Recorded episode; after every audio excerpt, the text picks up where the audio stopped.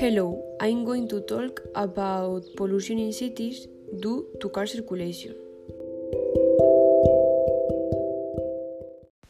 There is a lot of pollution. Traffic pollution is pollution caused by the combustion of fossil fuels, especially diesel and gasoline.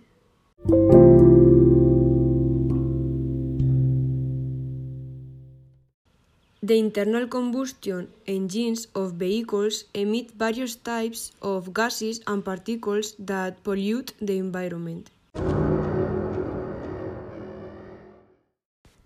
The products that are emitted in greater quantity are nitrous oxide, carbon monoxide, carbon dioxide, volatile organic compounds, and also macroparticles.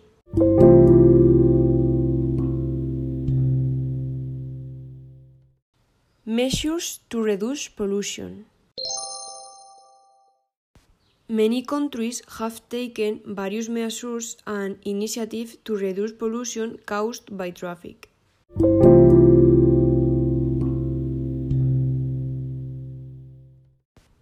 Use of other means of transportation. Bicycles, transport with electric motor. Use of public transport. Use of catalysts. Catalysts clean some of the emissions, but lead, carbon dioxide, and macroparticles don't. Use of unleaded fuels. There is lead because it is added to gasoline to improve engine performance. It is possible to reduce their employment by applying price differentials.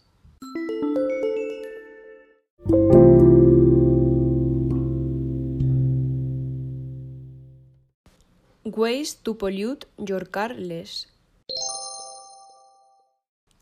These are five types that help us pollute less and these help the environment.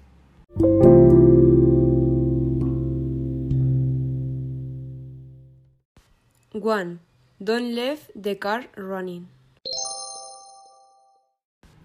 If we are going to stop for more than a minute, we should stop the engine to stop emitting gases. 2. Check the exhaust pipe and catalyst.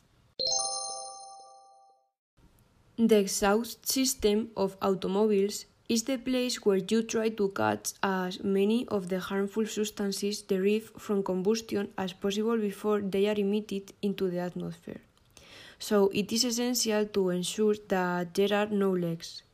On the other hand, bad engine combustion can produce more smoke. 3. Using the proper gears.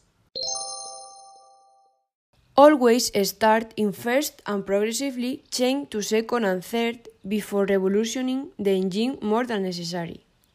Then it is preferable to drive with long gears and at low revs, always maintaining a constant speed. In this way, the engine will be more relaxed and will produce less combustion.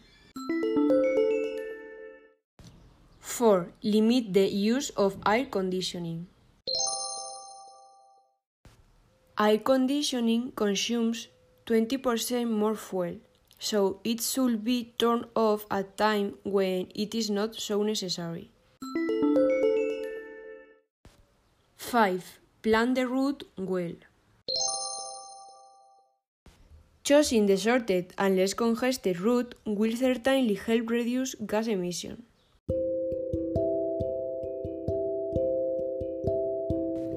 And this is all. I think we should all do something to reduce pollution.